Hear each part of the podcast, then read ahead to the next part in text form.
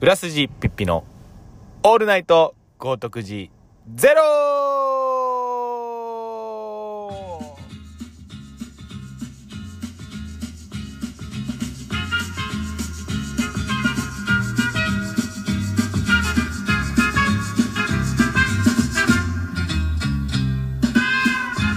えーこんにちはこんばんは裏筋ピップです、えー本日は「オールナイト豪徳寺ゼロということで、えー収録をしていきたいと思います本日は8月6日、えー土曜日、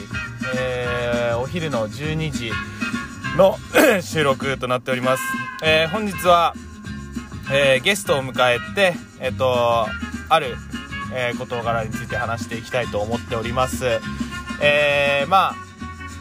昨日ですね8月5日、えー日本時間の大体4時ぐらいでしょうかえっ、とまあニュースのリリースがありましてえっ、とまあバルセロナに所属していた、えーリオネル・メッシ選手が、えー正式にクラブを退団するということでえっ、とまああのー少し衝撃的なニュースでありましたので、えー本日は、えっとまたゲストを招いてそのことについて少し、えーお話をしていきたいと思います、えーまあ、以前にも「オールナイト独自ゼロの方でねそういうバルさんの話メッシの話をしていただきました、えー本日もゲストに来ていただいております、えー、幾藤木隼さんですあーこんにちはどうもどうもこんにちはこんにちはあのー、ちょっともうラジオやってる場合じゃないなっていうかまあ何も手がつかないんですけどラジオやってる場合じゃないなは嘘 じゃんラジオで話さなきゃいけないなって思うほどショックだったってことでしょ、あ、そうですねそういう依頼がありましたんで、依頼がありましたねまあ、僕もやっぱ、まあ、ちょっと身を引き締めて、うまあ、この事案について話したいなってんいやまあだからその俺はその普通にもう契約を結ぶもんだと思ってたから全然みん超な思ってたよそれはね余裕で楽観視してたわけですよ、はいまあでも昨日だから朝世田谷公園のサッカーで会った時にうん、なんか最初気づいてなかったもん俺はなんかニュース見てなかったから、う起きてすぐ来たからんうん瀬田郷にだから全然そのゴールとかでそのニュースが流れてるの全然知らなくて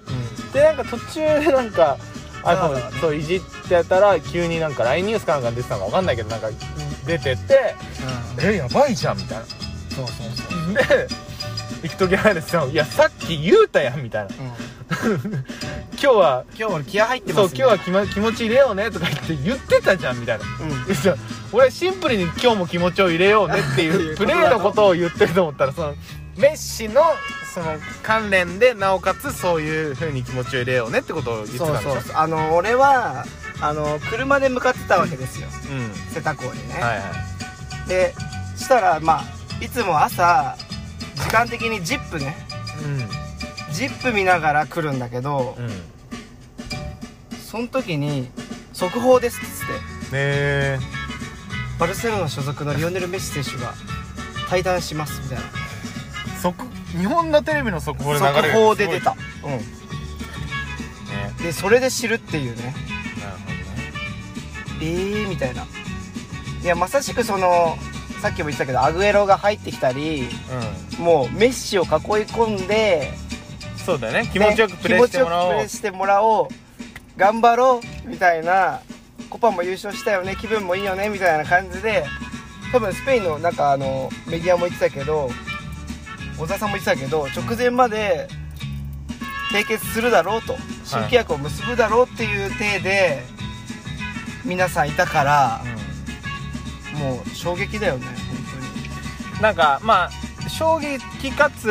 なんか別にまあ今でもあんまり信じられないというか、うんうんうんなおかつ正直メッシがバルセロナ以外のユニフォームを着るっていうのもイメージできないし、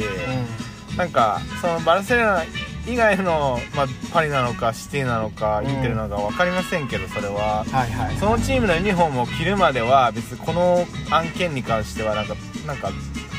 なんだ信じがたいというかまあ幻なんじゃないかなっていうふうに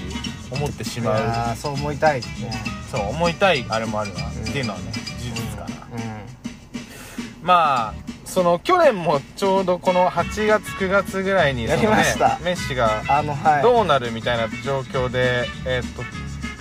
リモートやで、りね、ましたやりまし撮ったと思いますけど、たはいなんかやっぱだからメッシにとって去年のシーズンっていうのは無冠に終わったんじゃん、うんうんうんあ無冠に終わったんだっけコパは取ったんだっけ、コパコパは取ったのかオンリーコパうんうんうんコパは取ったけどやっぱりシエルも結果出ず、うんリーガも最初最最後の最後まで頑張ったけど、あのなん状か況なんかよそうくね頑張ったけど、結局タイトルも取れずってうんいう、力及ばずずでしたねあ去年でもメッシ個人としてはコパを取ったもんねうんコパあのコパアメリカアメリカの方をねはいそえれはコパ非常に嬉しかったえコパデルレイは取ったコパデルレイ取ってる去年のコパ取ってるし、コパアメリカも取ったんだはいなるほどねいやだからそのまあまあでももうこういうニュースが出たっていうことはまあバルセロナでのメッシの姿を見るのはもううん幻というか最後もうもうないのかなっていうふないうのにかなは 思うとやっぱりまあ これまでのメッシの活躍いを少しずつな少しでもなんか、まあ、たくさん本当にめちゃくちゃね活躍してる人だからまあ 数えきれないほどのあれがありますけどまあ我々の中でこうなんかベストゴール参戦とか、まあ、メッシについてのエピソードをお話しできればいいかなというふうに思います、えーであのーこのあの事象についてちゃんと動画で説明しているものがあるというかこの僕も篤郎も結構この小沢一郎さんっていう、うんえーラリーガにすごい特化した、うるさいな暗号資産取引は GMO 降臨ですラリーガに特化した解説者の方がいましてでその人の YouTube を僕は結構よく見ててうでんそれをバルサ好きのそのメンバーに、まあ界隈にはねそう界隈に共有したりよくしてるんだけどでまあその小沢さんがやっぱりもうとにかくそのスペインの、あのー新聞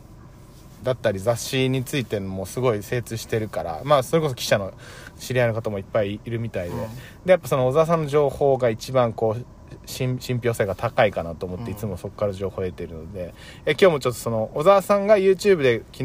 そのニュースが出た後に話した話してるねはいはいちょっと動画をちょっと少し皆さんにもね少し聞いてもらいながら解説そうそう聞いてもらいましょうなんでこういうふうになったのかっていうことはいできますはいついて流れておりましたので、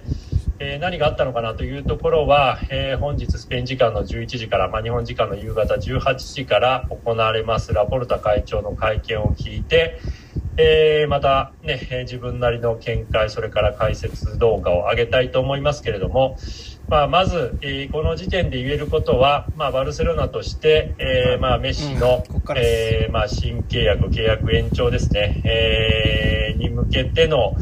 えーラリーガのファイナンシャルフェアプレーのクリアができなかったと、要するに白旗を上げたということだと思います。えー以前から、えーこのチャンネルの動画でも、えーメッシの契約延長問題における、えーラリーガのファイナンシャルフェアプレー、トップサラリーの問題というところはお話ししてますが、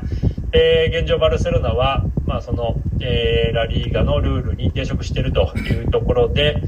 えーその中でこの夏は基本的に新しい選手を入れるのであれば、えーその前にえートップチームの人件費要するに、えー既存の、えー選手たちのサラリーを、えーね、下げるかあるいはその選手たちを、まあ、売却、移籍をさせて、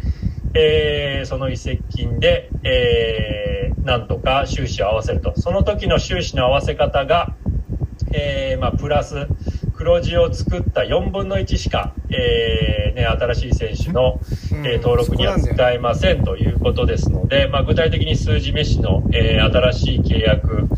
えーは、まあ、手取りで2000万ユーロと言われてましたので、まあ、グロス税込みだと4000万ユーロになりますので、まあ、このメッシの契約をクリアするためには、まあ、バルセロナとしてこの夏に、えー4000万ユーロかける4ですね、だから1億6000万ユーロものお金を作らなければいけないと、まあ、それをやろうとして、いろんなことをして、まあ、特にね、えー主力センスの、えーサラリーダウンという意味では、ピケ、ブスケッツ、ジョルディ・アルバ、セルジ・ロベルトあたりの、まあ、カンテランたちで、えー高級鳥たちに、まあ、40%ぐらいの年俸ダウンを、まずなんとか飲んでくれということで交渉していたようですが、まあ、ただね、このコロナ禍での、えー夏のウィンドウですから、世界的に、えーまあ、大きなビッグディールは起きないと、大きな移籍金が動かないということで、まあ、バルセロナとしても、えー動かしたかったようなコーチーニョ、それから、まあ、グリーズマン、もしかしたらデンベレもね、えー高値がつけばというところあったかもしれませんし、えーピアニッチ、ウンティティも、えーね、こう出ていってくれないというところで、現状、ほとんど動きがないと、まあ、打った選手はジュニオル・フィリポみたいに、ね、リーズに言って1500万ユーロになったのは良かったねというところですが、まあ、とてもじゃないけれども、まあ、メッシ1人を入れるために1億6000万ユーロの、えーね、この夏の、えー収支が必要ですというところと、あと、ラリーガのファイナンシャルフェうんフェアプレーでこれ難しいのは、新たなスポンサー、えーを持ってくる、まあ、それは投資ファンドも含めてですけれども、えーまあ、スポンサーの獲得によって、えー人件費の帳尻を合わすことができないということなんですね。ですので、まあ、そういう意味ではもうトップチームの、えー選手の、えー放出と、あるいは既存の選手のサラリーダウンしか方法がないというところでいい、ですかねえこー、んなも感うじで口がなくなったのかなと、えーこれによって白旗を上げたんだなというところで、えーだから俺はこれ昨日2回ぐらい見たけどやっぱむずいんだよねこれだかうんら簡単にちょっと説明してあと、簡単に言うと今言ってたみたいな簡単じゃあ言うよ言って 言っ 今言うようん言って簡単に言うとえっとメッシとだからメッシはそもそももうあの合意するつもりありましたとそうそうバルセロナ側もありましうたん、相思相愛だよね、うんそこは、でそれを成り立たせるためにうは、んえっと要はラリーガの規定のうんファイナンシャルプレーのところで、うん、要は財務上えっ、と金ねそうお金を黒字にしとかなきゃいけないですよっていうのが簡単に言うとことなんですよとはいただそのメッシの給料の要は高すぎると4倍だよね4倍の黒字を作っとかなきゃ要はいけませんっていうのはそれはあのラリーガからしたら当たり前の話だと思うんだよね要は、あの財政破綻とか財政的に厳しいっていうのをなくすためにね、サッカーをやる上でなくすために、うんえー、とその黒字を作っ皆さん作っといてくださいね、まあ健全経営でそう言ってそうくおれと願いしますねっていうことだと思うんだよね、うん、うん、はいでもそれがずっとできていなかったはいはいかつ、えー、とこれからもできないっていうことだと思うんだよね、なるほどねそうそれを、まあ、どうにか移籍だったりその今言ってたみたいな皆さんの給料を下げてやろうっていうことだったと思うんだけど、うんそれができないで白旗を上げました、でもさだから、うんメメッシは結局新加入選手ではないけど、うん新契約を結ぶからそうなったんだよねメッシがシンプルに契約延長でうんうんうんあれば、契約延長していれば、うんこんなことにはななってないわけでしょうーんっていうのもなんかいろいろあると思うけどそもそもメッシ自身もあの新しい規約を結びたいっていうのがあったと思うしフリーで出ていく自分で決めることができるっていうのが彼のあのその契約には入ってるからああなるほどど、ねそうそうかだから6月に、えっとフリーになったでしょなって、そこからは自分で決めれるっていうスタンスでうんうんえー、と契約を結びたかったんだよね、うんうん去年も多分今年も、はいはいはいはい去年もその国際証明郵便とかね、うん出したりしてるっうんていうのは多分そういうことでうんう、ん自分が、えー、と決めるフリーで決めれるっていう権利を持つっていうのが多分彼の中の一つのその契約選択だったそう、ううんうんん、うんうんだったんだと思いますよ、うんまあで結局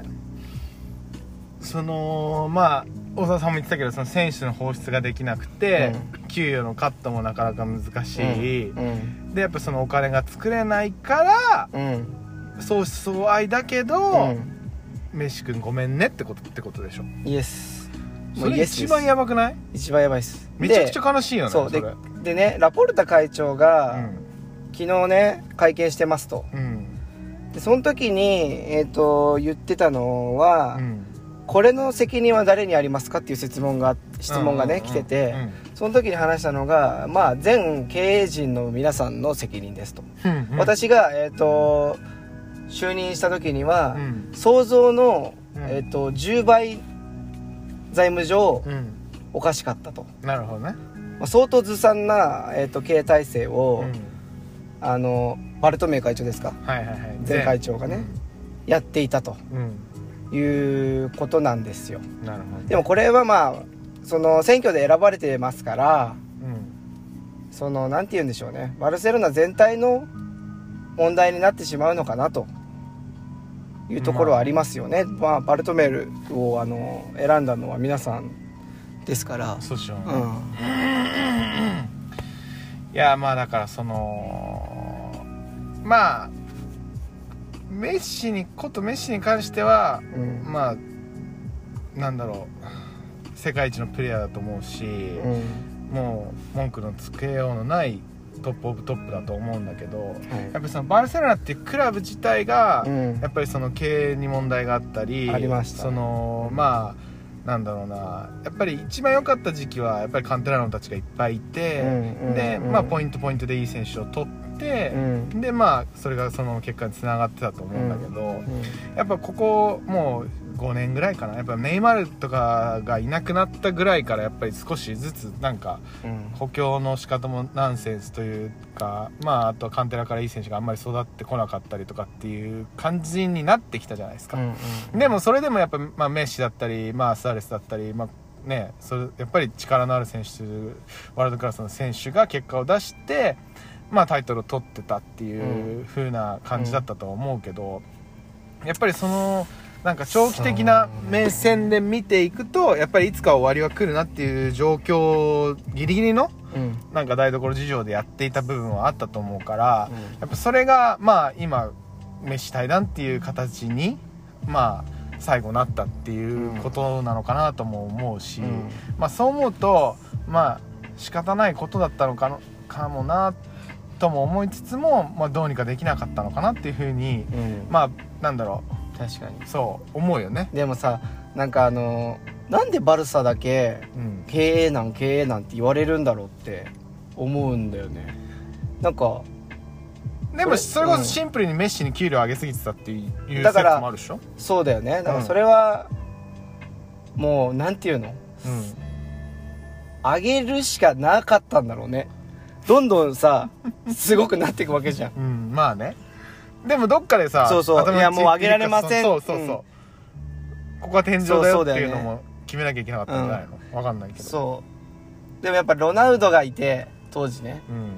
ん、ロナウドがいてメッシがいてでここの2人がどんどんこう上げていくわけじゃないそうねただレアルには余裕がめちゃくちゃあってお金に、うんうんでバルサもまあついてくし、まあ、史上最高の選手だから、まあ、ここと比べて上げざるを得ないみたいなうんところが多分あったと思ううんんだよねだからまあもう抱えきれなくなったって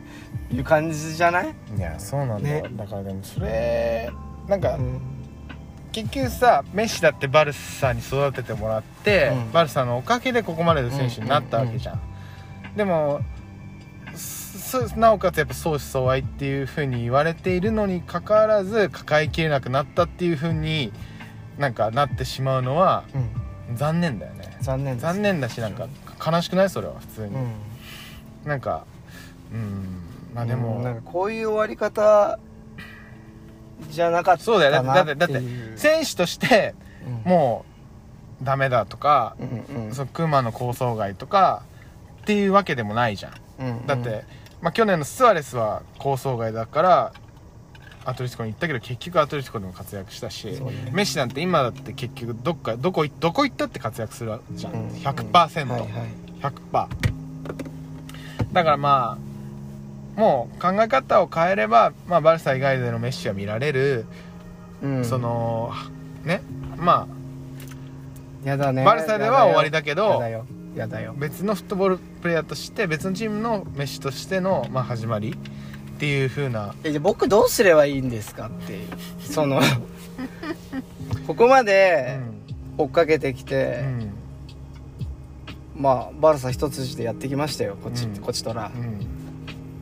どうすればいいんですかこれそれメッシを追っかければいいんですかそれともバルサ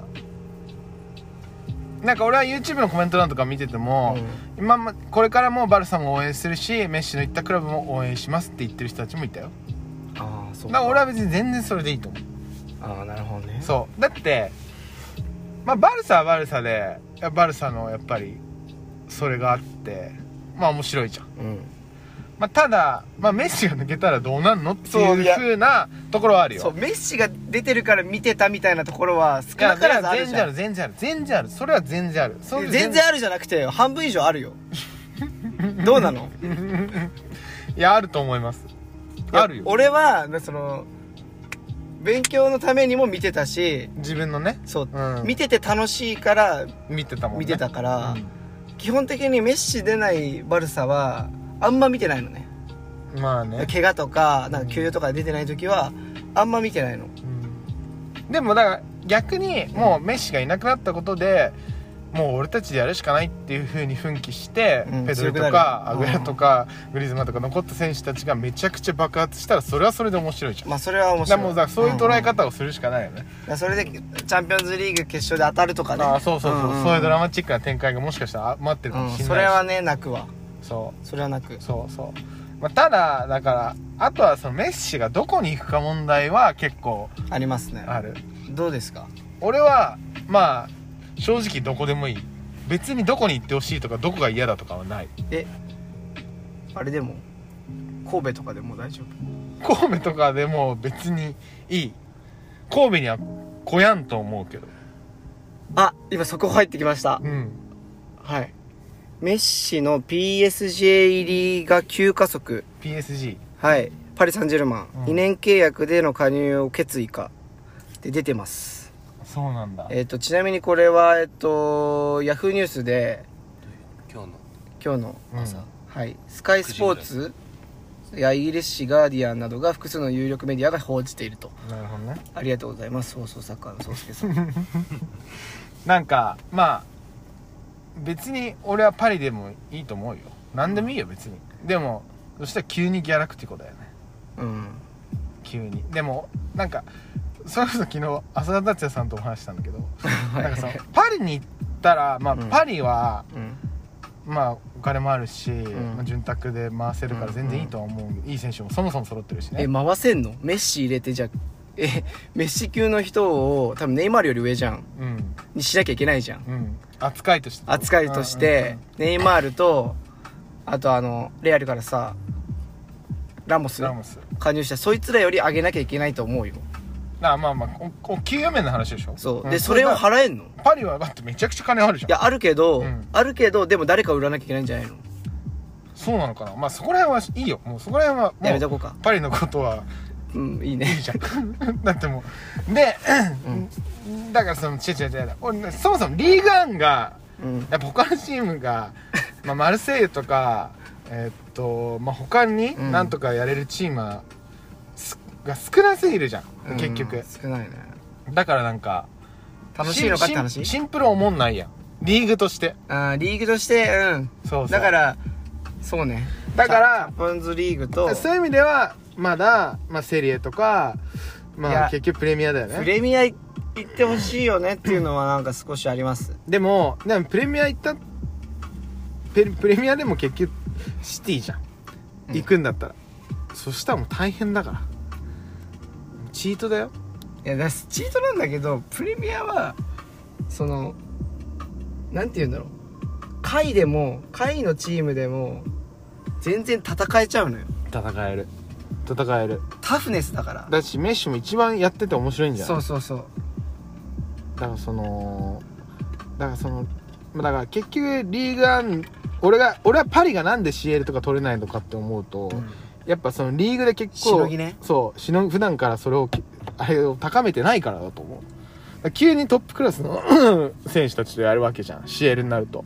でもイングランドとかはやっぱそれを普段からやってるからさ、うん週末それが連戦だったりするわけじゃん、間違いなだいからそれがやっぱ違うよねだって結局こ今回のユーロもやっぱプレミアとかで活躍してる選手たちはやっぱ各国のリーグでもめちゃくちゃ活躍してたし、うんだってそういうのを見るとやっぱうーんそうまあプレミアに今一番いい選手が集まってるタイミングなんだろうなって思うそうそうねんそうねそううんだからかといってまあなんだろうな正直メッシはどこに行ったってメッシだから別にどこ行ってプレーしてもいいとは思うわけ全然大丈夫なわけよただやっぱそのなんかまあ俺はパリは別に嫌いじゃないしどちらかというと言えば好きではあるけどあれダゾーンで見れるんだっけ見られるよ見られるあん、リーグワン見られるうんまあでもだかならでも面白くないようん全然面白くないよいやパそうだよねパリの試合もでもパラデスはいい選手だと思う俺だからもうルミ子さんどう思ってるのかないいいよ小柳ユニコーンなんてどうでもいいんだよあの人呼び捨てしないわよ俺ラジオ見てたらどうすんのえー、違う違う違うでもそうでもパリはアルゼンチンの選手も多いじゃんうんうんディマリアとかそう,、そうそうそうそうだあとはまあシンプルネイマールがいるとかそれもあるよでもねネイマールエンバッペメッシってすごいけどなやばくないもうウイイレじ ゃん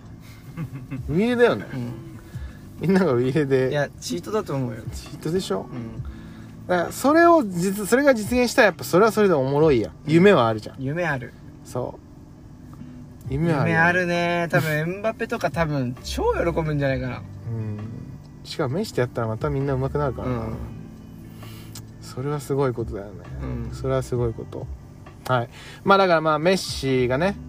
こうまあちょっと前向きに新シーズンどこでプレーするのかっていうのも楽しみにしつうんちょっと追ってくしつかないしパリの服買わなきゃいけないのか なっていうとこはあるようねんまあいいんじゃないうん、うんまあかっこいいしうんそうねでも俺は それで言うとパリがずっとジョーダンとコラボしてるのは結構俺はあんま納得いってないわかる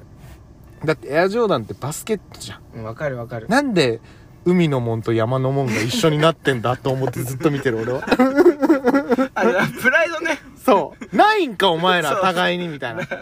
その、うん売れ線売れ線だからう、んいいじゃん、みたい売ってな。るみたいなとこそうろね。なセンスを感じない。うんなんか。で、オリそジのナル出したよっていい、ワンシーズンとかで終わるんだったら、まあ、スペシャル感があっていいと思うんだけど。わかるわかるわかるでもそれがもう、はい、ずっとね今年もです、みたいな、今季もです、みたいな感じでやってっから、いやいや、お前ら何、その、なんか、お互い、なんか、よ、うんまあ、良かれと思ってやってるんだろうし、まあ、売れてるんだろうけど、うん俺はだからもうパリのジャージとか普通に好きで買ってたけど昔はね負担かいでもいやいやでもそのジョーダンのやつが始まってうんもう買わないあ買ってな買いってない全然知らんけどな多分 そうえ そんなん知らんいけどやあのパリからしたら知らん いやいやでもそそういうのはやっぱり気持ちね気持ちとしてある、うんなんかそのいや売れ線やってくれてんだよみたいなうんそのそういう人はいるよねそうそうそうそうだったら買わねえよみたいな、確かにそうそうそうでもそそだからその10番を譲るみたいなのもなんかあるみたいだよねそのネイマールがそうなの、うんそれはいいんじゃない譲らなくて、いや譲ってそれはそれは譲ってそれはネイマールでいいじゃん10番いや10番以外見たくないねもう一回18番ぐらいからやり直せばいい19番とかからやり直せばいいんだよもう1から、うんそれはねそりゃそうでしょだってパリでパリでの実パ績リははネイマールの方があるんだからでしょ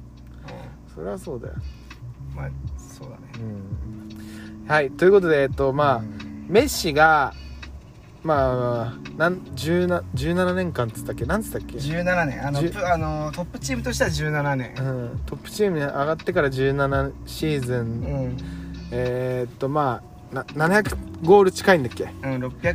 675ぐらいだった気がっすて言るってたよね700試合ぐらいで700試合でぐらいで686もうはちゃめちゃな数字なんだけどだからその中でまあ篤郎行き行く時早瀬さんとマルスジピッピが選ぶうんベストあそうです三そうそうそうベスト3ゴールうんじゃあお互い第3位から発表する3位からいくかうんまあそのお互いそんなにめちゃくちゃどこい何何シーズンの何シーズンののとかいつの何までってそこいうねあれまでは言えないでしょ、うん俺言えないからわかったえ第3位いいですかいいですかえど俺っちからからですか俺からでいいじゃあ先行ねうん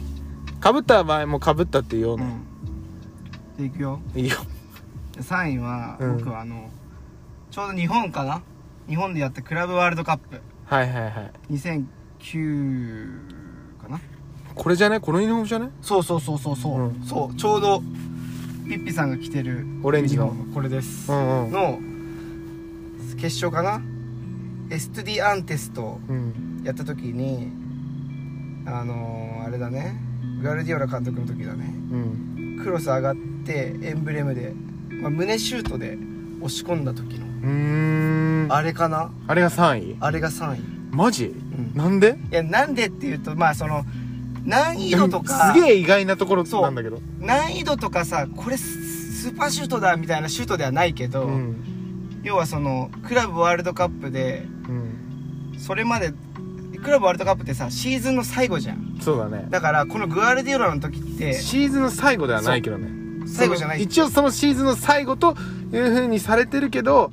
もうシーズン始まってるじゃんシーズンの途中にあるじゃんあヨーロ途ッパ中であヨーロッパの途中かそうだって年末だかだらもん次前のあれかそう前のシーズンの優勝でそうそうそうそうそうチャンピオンズリーグの優勝で行くんだよねそうそうそうそうあそっかそっかそうでだから6冠達成した時の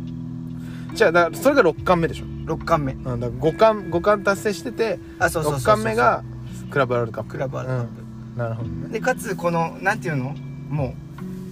うこのバルサのエンブレムでう決めましたみたいな のがうんうん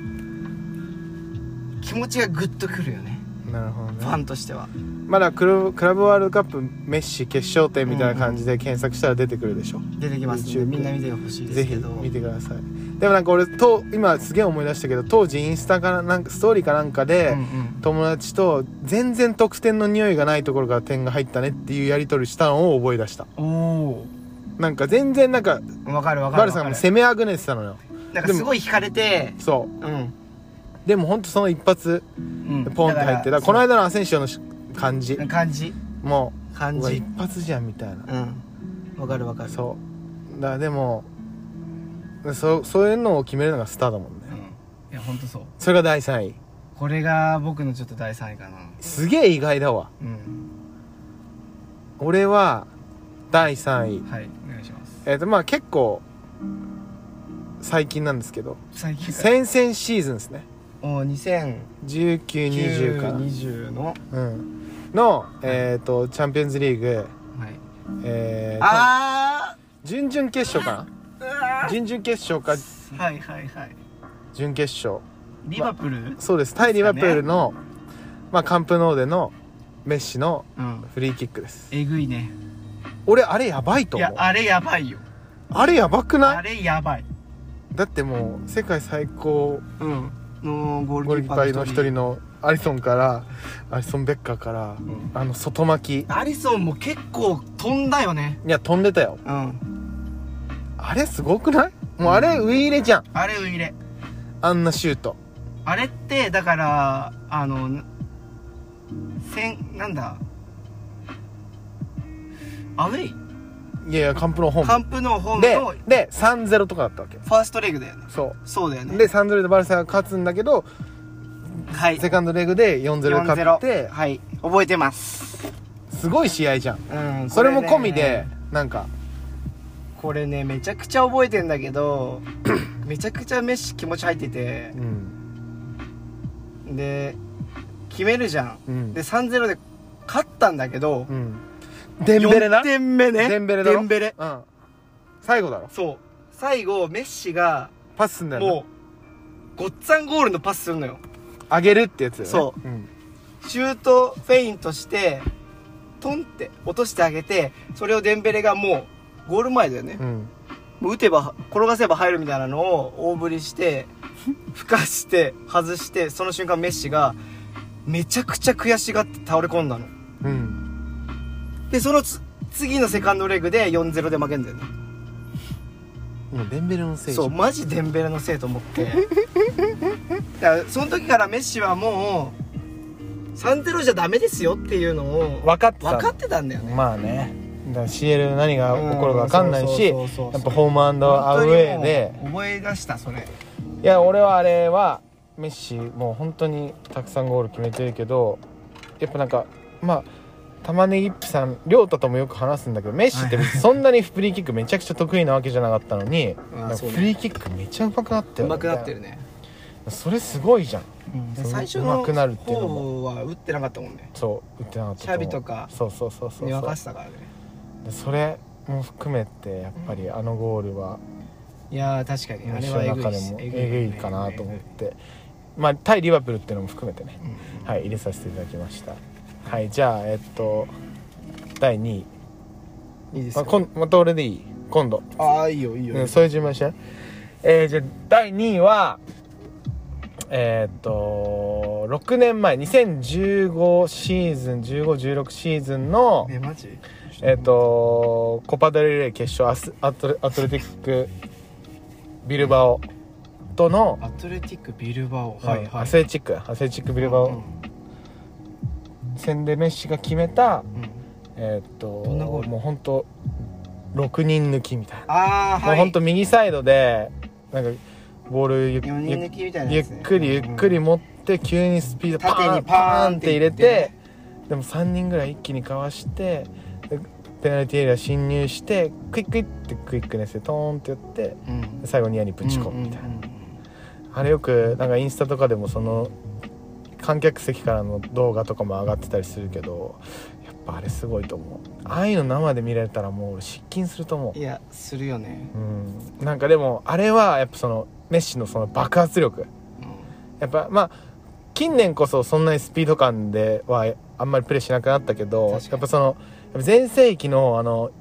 パーンって5いう人抜そきというかねうそうもうほんと3人一気にうんぶち抜いちゃうみたいな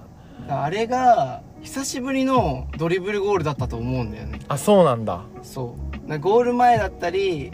なんかさ若い時ってさ右サイドにいてうんトントントンカットインからの左ふふ巻いてみたいなのがうんもうなんだろうデルピエロゾーンじゃないけど、はいはいメッシゾーンみたいになってた時があって、うんもう絶対中行ったら抜けますみたいなうん時があったんだようんうね、んでその前に5人抜きとかがあっうて、んメッシドリブル止められないっていうところからうんどんどんなんかサッカーがやっぱ上手くなってくから、うんうんゴール前にいたりあとはまあパスが光ったりとかそれこそフリーキックがみたいなのがあったんだけど、うううん久しぶりに4人抜きみたいなはいはいはいはいはいドリブルだけで抜いちゃいますみたいなメッシをあの時確かに見たかなやっぱメッシやばいなみたいやっぱな確かにやっぱその決勝っていうそういう舞台であれをぶち込むっていうのわはかるやっぱメッシはのいはいはしかもやっぱあの決めた後の興奮具合もすごかったしううんうんんうんやっぱああいうのを生で見られたスペインの人たち羨ましいなと思いうやよわかるうんはいはいそれが僕の第2位でしたありがとうございますじゃあはい俺の代に行くよどうぞ言って言う言うようん言ってあの2019年のラリーガ うの、えっ、と要は首位と2位で争ってた時かな、んうんえっ、とのクラシコうんで、えーとどっちが1位レアルえっ、とレアルだったかな、うん当時で、えっと延長後半延長92分ロスタイムってことロスタイムに決めて3-2で勝ったゴールなんだけど覚えてるかな、覚えてるよあの右左ササイイドド左サイドでしょ右そうそうだから右サイドのうんあいつがドリブルでなんだっけあのセルジ・ロベルトうんセルジ・ロベルトがキーパーからもらってドリブルで抜くんだよね、うんで真ん中のとこまで行って、うで左サイドに出しますで左サイドから、えー、と走り込んできたジョルディ・アルバにな出します、うんマイナスに折り返します、メッシいますゴールみたいなんしかも92分そうでその瞬間もうレアルの選手がもう崩れたんだよね崩れ落ちたね崩れ落ちたであのやっぱ92分にロスタイムに決めれるっていうまあ決めれるリオネル決めれるリオネ ル興奮しましたこれでしょだからこれはいこれでしょはいそのタトゥーに入ってるピピさんのタトゥーピピさんの背中に入ってるタトゥーのこれですあれかっこいいよ僕これが僕たちのバルサだとそうだね言わんばかりのユニフォーム脱いでユニフォームを脱いでね掲げるメッシうんいやあれかっこいいねでだからね結構僕の気持ち的にはねスーパーなシュートはいっぱいもうあるからそうだっていうねよりかはやっぱ場面とか状況だよね、状況とかもう気持ちうん、素晴らしいと思います、これですまあ、気持ちだよねじゃあ1位いっていいですかどうぞそのままそのまま言って言うようあのこれね本人も言ってるんだけどベんスト本を言ってんだ本人もベストゴールで歌ってるんだけど、誰本人えーまあ、リオネルさん、うメッシさんなんですけど、2009年のローマでのチャンピオンズリーグ決勝はいはいはいユナイテッド戦だ、えーユナイテッド戦のいはいはいはいシャビの柔らかいクロスからのヘディンヘディグングねからの片足脱げるで喜ぶスパイク掲げるこれねこれスパイク持ってるやつね、あれかヘディングみたいななるほどうね、ん綺麗なゴールじゃないというかメッシらしいゴールではないけど、うんまあでもあれも気持ちだよねあれあのヘディングってすごい難しいと思うの、うん結構シャビのボールがストレートじゃなくて不安こ系だうった不安系かつカーブがかかって、うんメッシも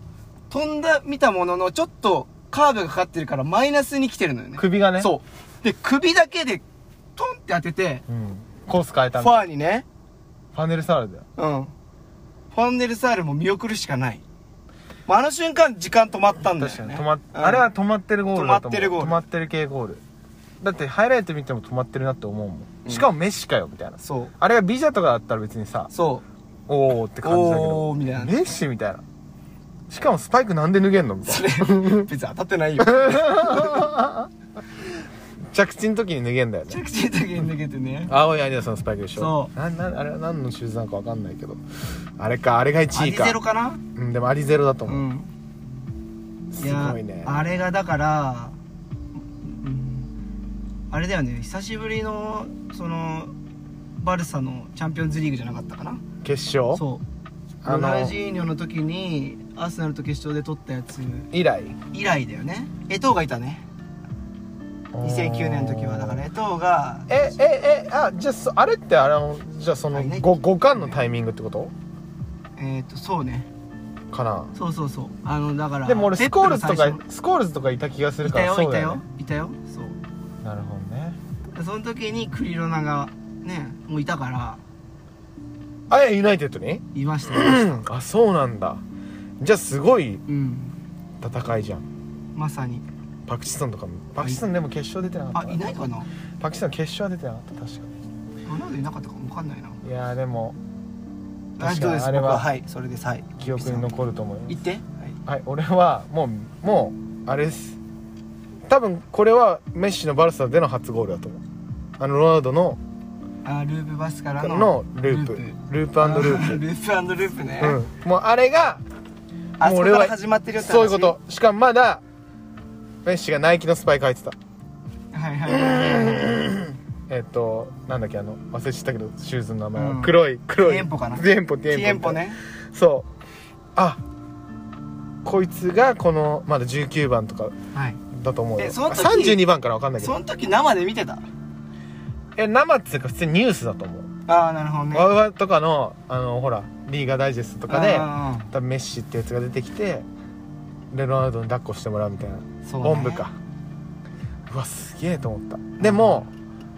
その時はここまでの選手になるなんて誰も思わないじゃんうん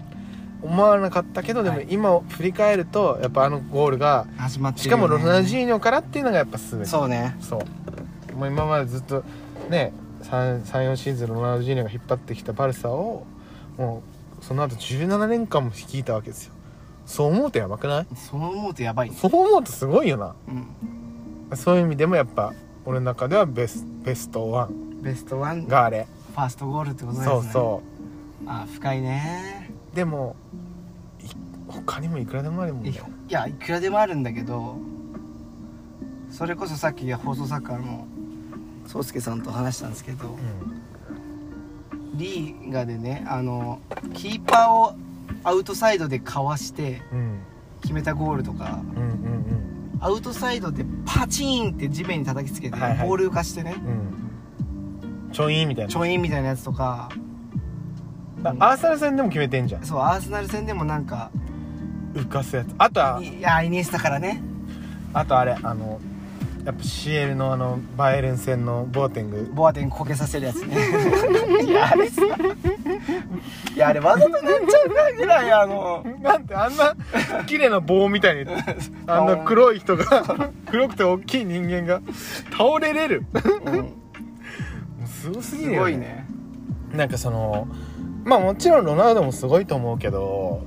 やっぱメッシはちょっと格が違うと思うんだよねうんやっぱロナウドはビジュアルもいいし、なまあスタイリッシュだからかっこいいとされるのも分かるし、子供たちが憧れるのも分かるし、んまあ、ネイマールも上手だし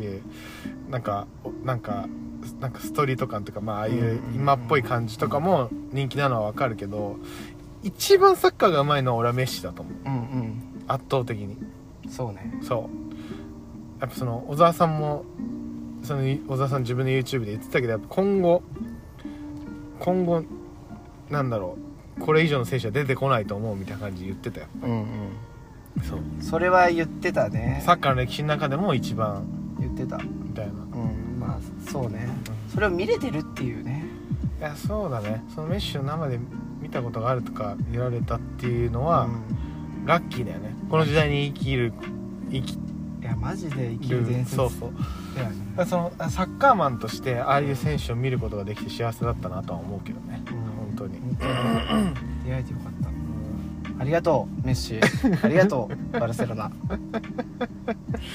これからもねまああと何シーズントップ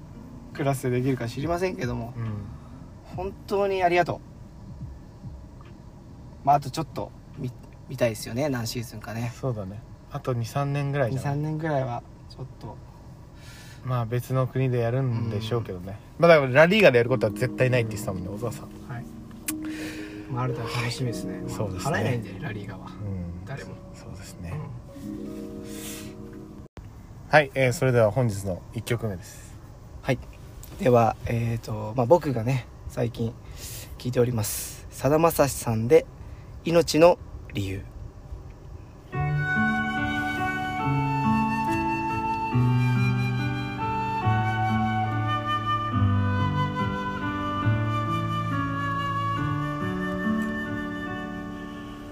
私が生まれてきたわけは父と母とに出会うため私が生まれてきたわけは兄弟たちに出会うため私が生まれてきたわけは友達みんなに出会うため私が生まれてきたわけは愛しいあなたに出会うため春暮れは花おのずから咲くよ秋暮れは葉おのずから散るよ幸せになるために誰もが生まれてきたんだよ悲しみの花の後から喜びの実が実るように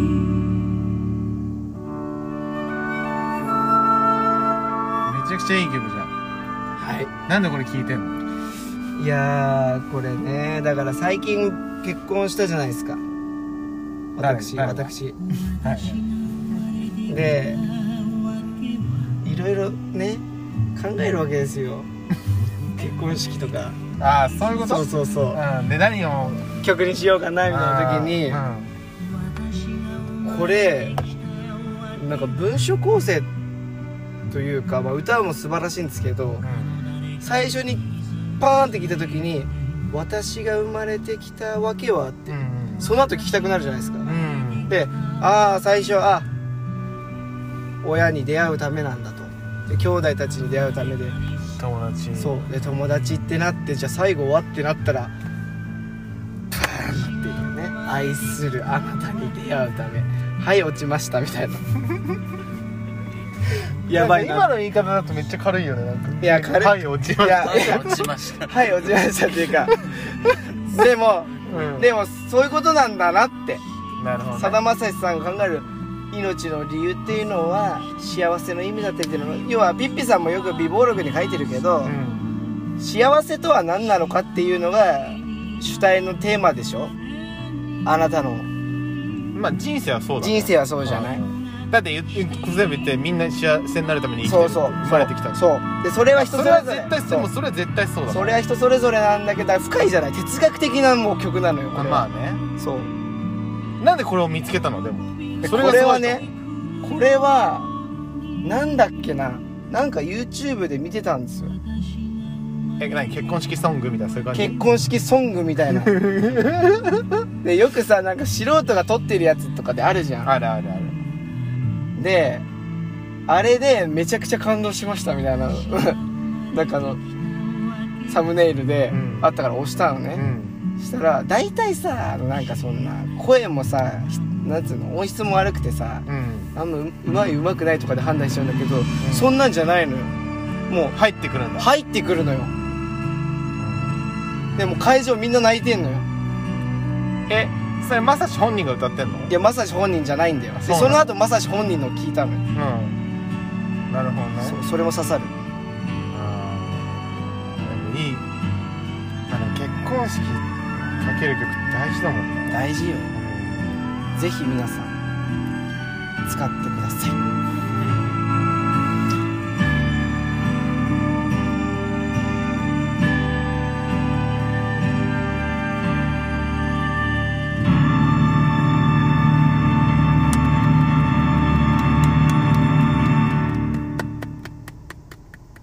はいということでさだまさしで「命の理由」でした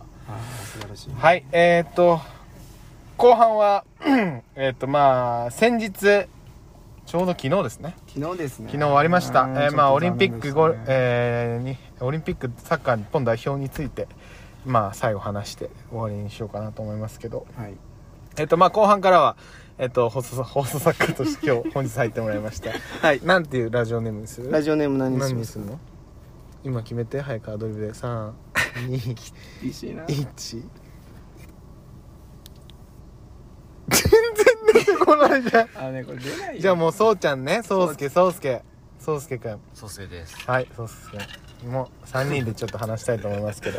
どうでしたじゃあ、そうすけから言ってみどうて。オリンピックどうだったメキシコ決勝だねあオリンピック全体通し全体てで行った方がういいんじゃない、まあ、今日のその、サ最後サ日ッカー本代に表サッカー日本としてサッカーだけだよ、サッカーの話。日本代表としてそうそうそう。面白くはなかったですんあ代代表ねシンプルにシンプルにサッあカーがですねサッやってるサッカーが。はいまあでも、まあ、それハプーズって面白くなかったとして、はいなんで面白くなかったそうのなんで面白くなかったのかとか、面白くなかった中でも、ここは良かったなとか、僕はこうは思いましたみたいなとこ言ってほしいんだけど。良かった点を言うと、うんあのでも結局久保君のあのす素晴らしさっていうのを改めてあの2時間になります休憩しませんかしません。知らないんですけどもう少し竹野ね。メンタリティ含めはいはいはいはいあのやっぱ結局二十歳ってところで、うんまあ上の世代が全員じゃないですかその中で、そうだねああれチームを引っ張っていくようなプレーをできたっていうところはあの年下でもすごいなっていうまあうねん確かあにれは本当素晴らしかったなって思いあまのすなんかインタビューの受け答えとかを見ててもすごいよねいやなんか竹内さんがすごいのはやっぱその人間的に、まあ、昨日の最後のインタビュアーの人にまあなんだっけ90分間攻撃的な姿勢を見せて素晴らしかったと思いますがみたいなことを言われた時に、いやそんなのは結果に何も出てないんで何にも何の意味もありませんって言ったの、もう最初にもう否定して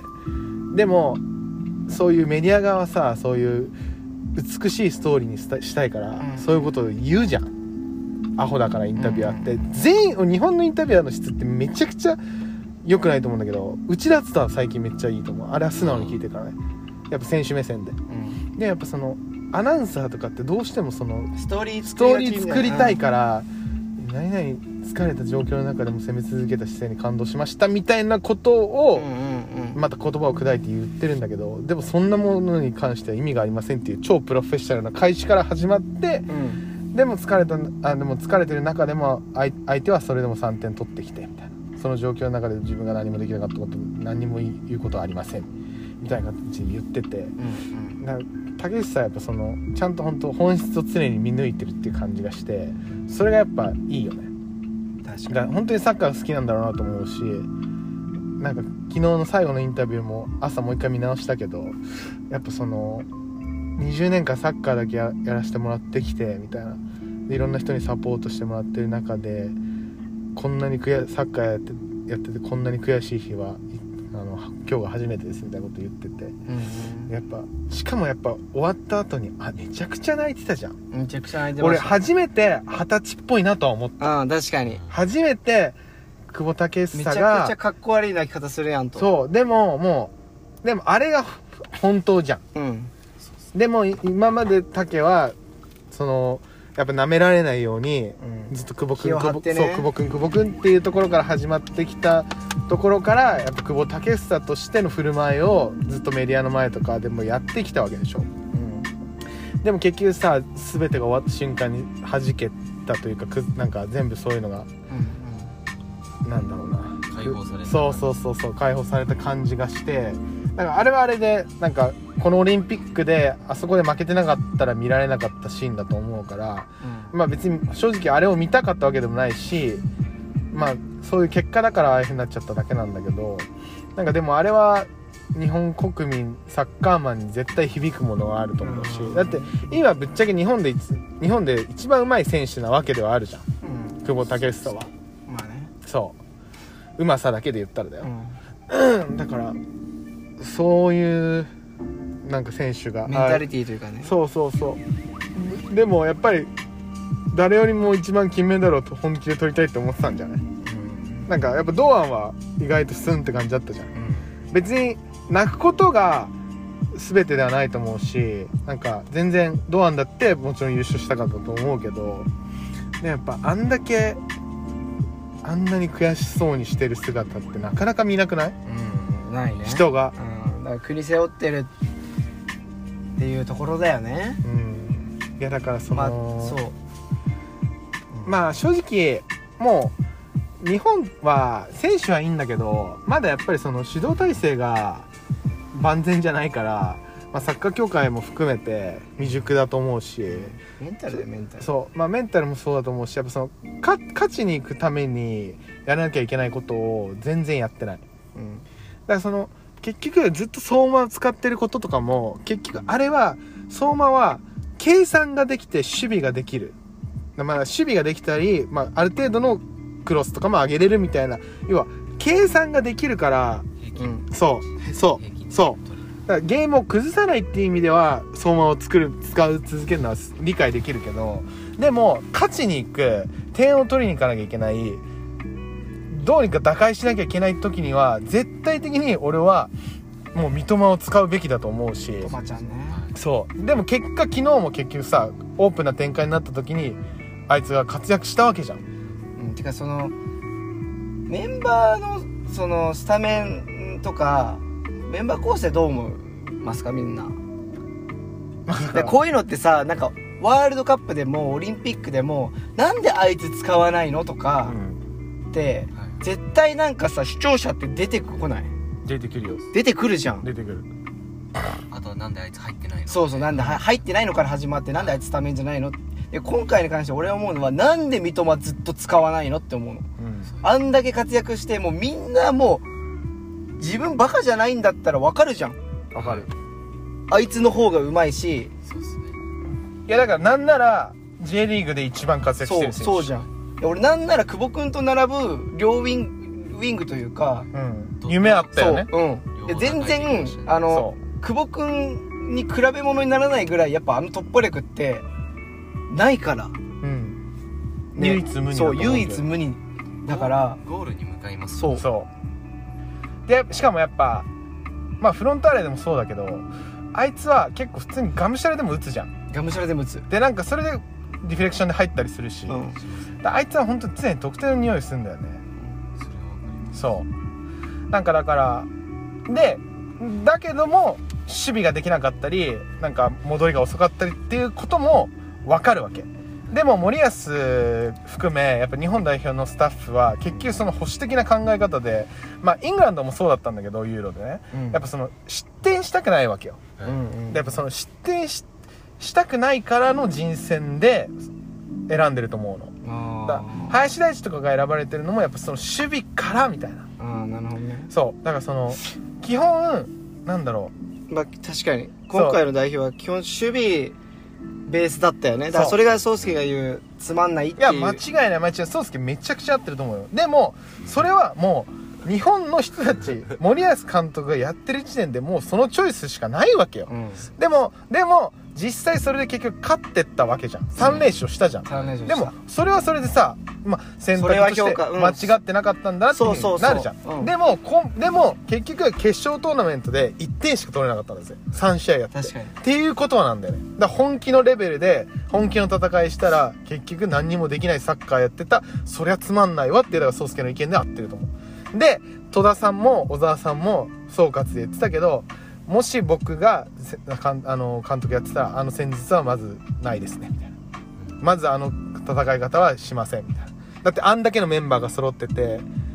で別にある程度守備もいいメンバーがメンズが揃ってる、だとしたらもっと攻撃的にいってもギリギリのところで絶対みんな守れるみたいなそうだからやっぱ攻撃の形が結局竹と堂安の2人のなんかぐらいしかなかったじゃんね二人しかいないみたいな感じになってるけどそいやそんなこと出てだなけでいすよみたいなうん三笘出せ黙ってみたいなで別に俺は三笘に関しては別に守備できなくてもいいと思うしその分あいつ点取るもん絶対そうですねそう5回のチャンスで5回チャンス作って1点絶対決めるからそうだねだから俺ねちょっとこのワールドカップあオオリンピックで思ったのはうそのやっぱ国としてこうサッカーにかける思いっていうのが全然違うなと思ったのんうんでなんでかっていうと、うんあの俺がそのメキシコの前のスペイン戦うで、んもうねめちゃくちゃもう見てた友達と見てたんだけど、もう林大地に代わって出たやついるやんもう名前は出さないまあう選ん手ですうんうわーじゃないで「うわー」についてうん俺もうインスタグラムのストーリーズであの批判というかうん 批判ではないよ批ね判ではないどう思いますかみたいうなん提案だよね提案をしたうんの提案みたいななんかまあ希望に近い提案をしたうんのよ知れとかそういうことは言ってないんだけうどんうん言ったのそそしたら結構みんなから「いやもう僕もそう思います」みたいなみんながうみんながバーって来たんだけうどんその次の日にう俺の兄貴に会った時にうん「あつろあれちょっとやめた方がいいぞ」みたいなうん言われてう「んえ何が?」ってなったうら「んいやあのあとちょうどタイミングよくうんあのネットニュースでうんその監督とその上田君をひ誹謗中傷みたいな感じでニュースが上がったみたいなうん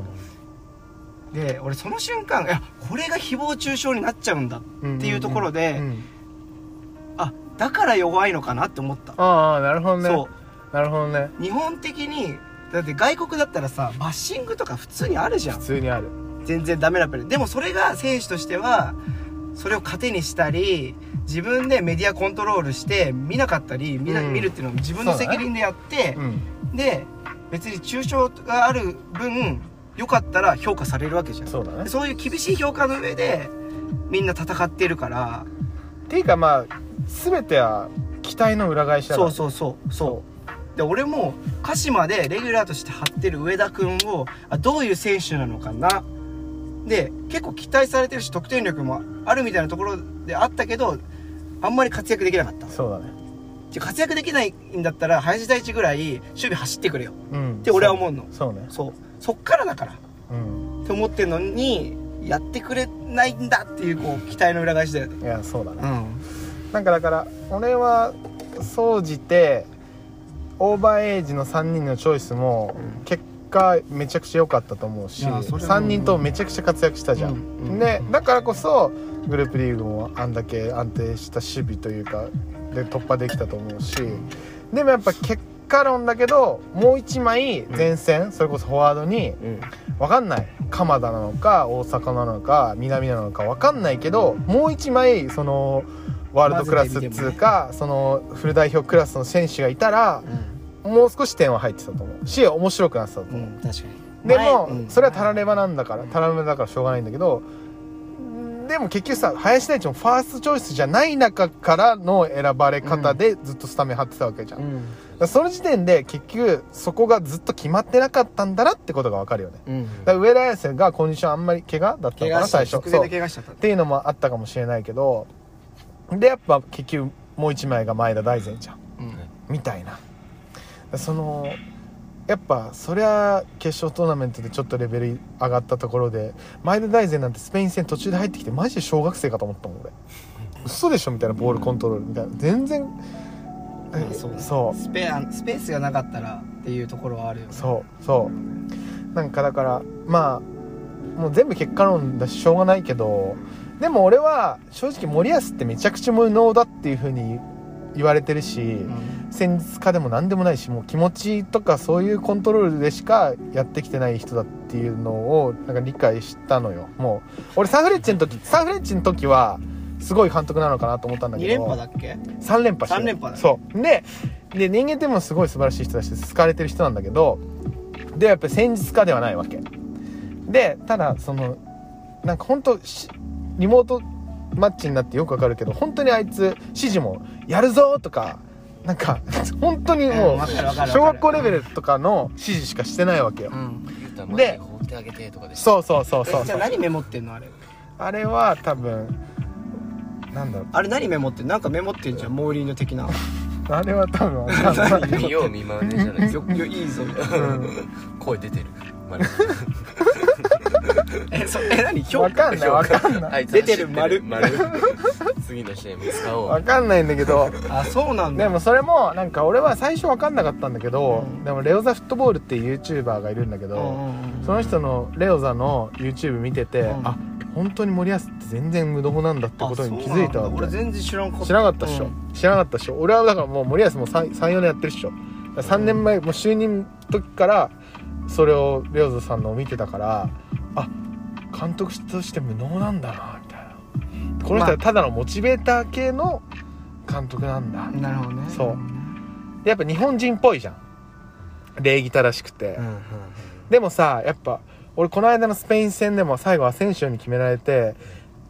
堂安と武と森保監督3人抜かれたのテレビにうんみんな目真っ赤にして泣きそうな顔しててあ俺これもう絶対勝てねえなと思った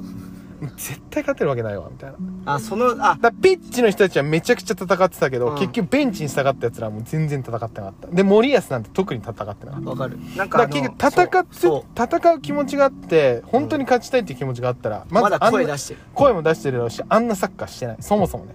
そもそもだから結局日本の保守的な人間人間として備わっているなんだろう無難なところで無難な結果をはなんだろう出そうみたいなうんうんうんそうああなるほどねうっていうのがチャレンジできないそうそうそうそうチャレンジできないっていうのがもう顕著に出たと思うだからもう俺は宗介の言ったクソつまんないっていう意見が大前提、でもそのベーシックの中ででも頑張ったこともあるし評価されていいところもあると思うし3連勝したっていうことはすごいと思うそうまあねそうでねそうでも小沢さんもツイッターで言ってたけどやっぱめちゃくちゃ疲れ切ってて疲弊してるで調子も良くないスペインに対して勝てなかったことはめちゃくちゃ悔しいって言ってた、で俺もそう思うだって絶対勝てたもいや絶対勝ってたよん絶いや対絶対勝勝てたってたえなんで俺いや一ついいなんでスペイン戦で三笘をベンチ 外いやそうそう本当に意味が分かんないそうそうでなんしなくなりましたもんねあれでいやいや控えいおらんやんみたいなそう相馬かよみたいないやなんかあのそのグループステージからの流れであそのファーストチョイスじゃないんだなっていうのだはけまどあ切り蓋で置いてるんだなそうそうジョーカーだだかよねらそう思ってたんだけどえこの一番大事な時えベンチ外みたいななな土地狂ったかと思ったもんどっち狂ったか本当みにたいなでもなんかさらっと普通だったじゃんそれが、うんだからなんかでも三笘も1回ぐらい抜かれてたけどねうんなんか絶対そのテレビの中でも三笘がいればみたいなくだりもあったんじゃないわかんないけいどやなんかそうねいやなんか僕たちのこの界隈の周りにそのフロンターレというかね関係の人がいてうんでそのなんか三笘の話をしてたんですようんでその時にいやあのちょっと調子が悪い時はあの僕ファーストプレーの時に勝負ししてないんですけど、うんいい時は絶対に勝負してますとうんうんたあそのねコンディションがいい時は勝負してますみたいなのを言ってるからみたいなのを聞いたんですよ、うんうんでその時勝負したんなるほどね出た時にね、うんだからあだから怪我してたけど調子上がってきてんだっていうのうをん僕は間接的に見てたのうんでだけど使わないっていうのはうんやっぱその構想外じゃないけどうんあんまりそのプレースタイルとその要はチームのそうチームの方方向となんか違うんかなと思ってだからやっぱ守備的なさっき京太さんが言ってたような選択を監督はしてんのかなってだからさあんなに日本でワクワクする選手をさうん使わないいや日マジそう本代表ってマジで終わってると思うよだからだから俺上に日本で上に立つ人とかってマジクソつまんねえなって常に思ってる政治家もそうだしなんだろうこうそこまでなんかこうとりあえず足並みを揃えましょうみたいな文化が日本って多いと思うからなんかねまだ森保さんもきっとそう例に倣ってそうだと思うしなんかもうもうシンプルになんだろうストロングなところがストロングな人なんだろうなやっぱ三笘は俺はなんか日本のクリスチャン・ロナウドになれると思うわけここでどうにかできるみたいななれるよだからそういうやつをそういうやつにたくさん経験させなきゃいけないと思うわけよ、うん国際舞台でたくさん失敗もさせればいいし、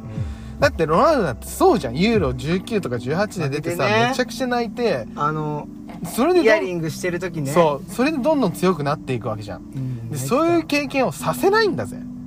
そういう未来ある選手に確かにめちゃくちゃもったいないよねだって俺相馬なんて相馬なんてこの後フル代表選ばれると思ういやまあそれはちょっと選ばれないっしょ 差し控えさせてもらいます いや差し引か引くなお前 絶対選ばれないからオリンピックのこの1ヶ月のためにあいつは選ばれただけあいつは絶対今後フル代表にも、まあ、選ばれるかもしんないよわかんないけどまあ縦しかないからねでもだってあいつがワールドカップ出れると思う戦えないですねじゃんだったらなんで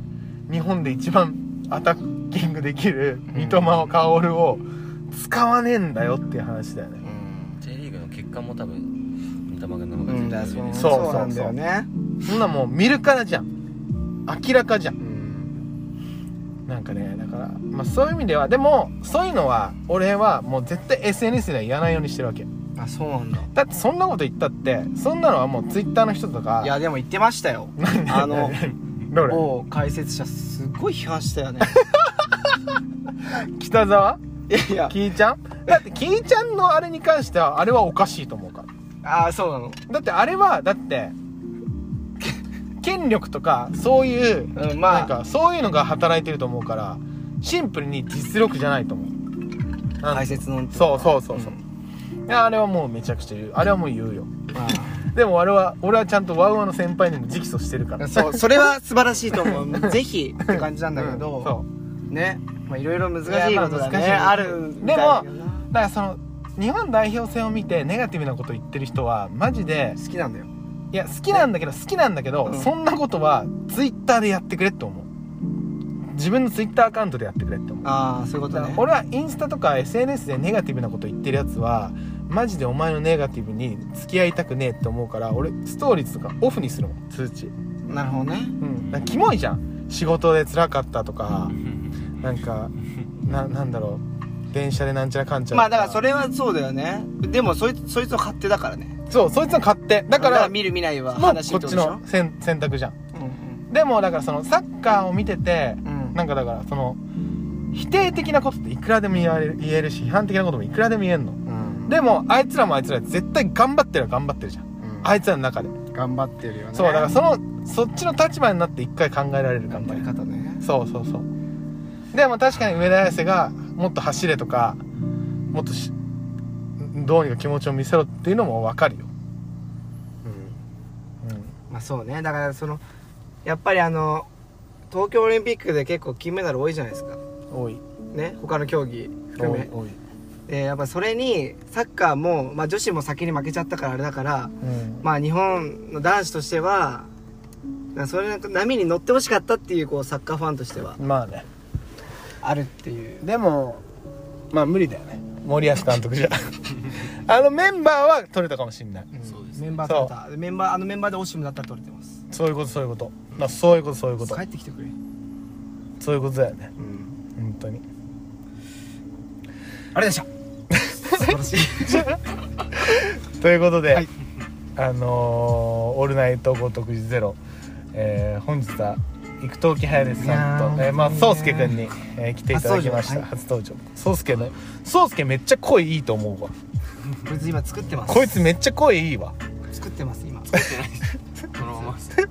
やめてください作ってるんですまあまたあのすごい批判あのー